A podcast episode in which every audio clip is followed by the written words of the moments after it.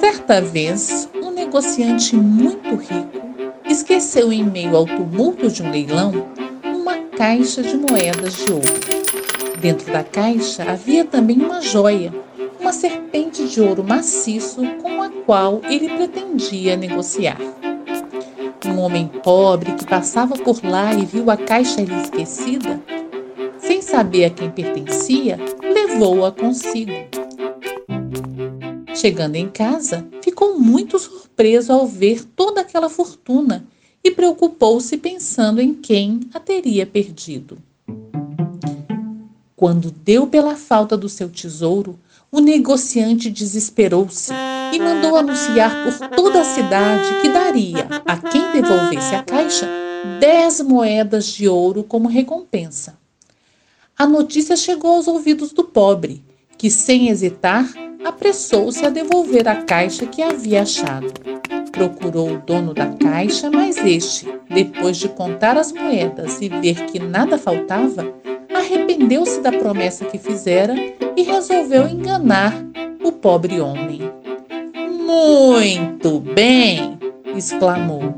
Vejo que não há mais pessoas honestas nesse mundo. Onde está a outra serpente?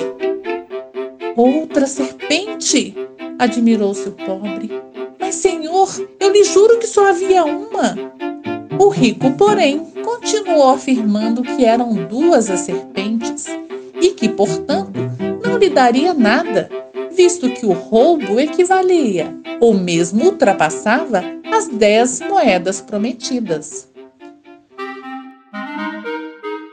O homem pobre, ofendido e magoado, foi procurar o rei e pedir-lhe ajuda. O rei mandou ouvir o negociante e ouviu dele a outra versão do acontecido. Os ministros e nobres da corte foram unânimes em darem razão ao rico, pois o outro, tão mal vestido, não lhes parecia digno de crédito. Além disso, doía-lhes admitir que alguém, e não eles, recebesse aquela enorme recompensa. O rei, no entanto, ponderou que ambos poderiam ter razão e, não conseguindo decidir, mandou chamar um velho filósofo conhecido por sua sabedoria e senso de justiça. O filósofo ouviu os dois litigantes. O pobre pareceu-lhe sincero mas não podia simplesmente decidir por ele, ofendendo o rico negociante. Então, assim se dirigiu ao rei. Creio, ó oh, majestade magnânima, que os dois estão dizendo a verdade. O que encontrou a caixa não pode estar mentindo, pois por que devolveria ele parte do tesouro se poderia ficar com tudo? Esta me parece uma prova de sua honradez. O dono da caixa, por outro lado, é rico e não tem motivos para mentir. Se ele diz que na sua caixa haviam duas serpentes de ouro, é porque esta caixa que foi encontrada não é a dele.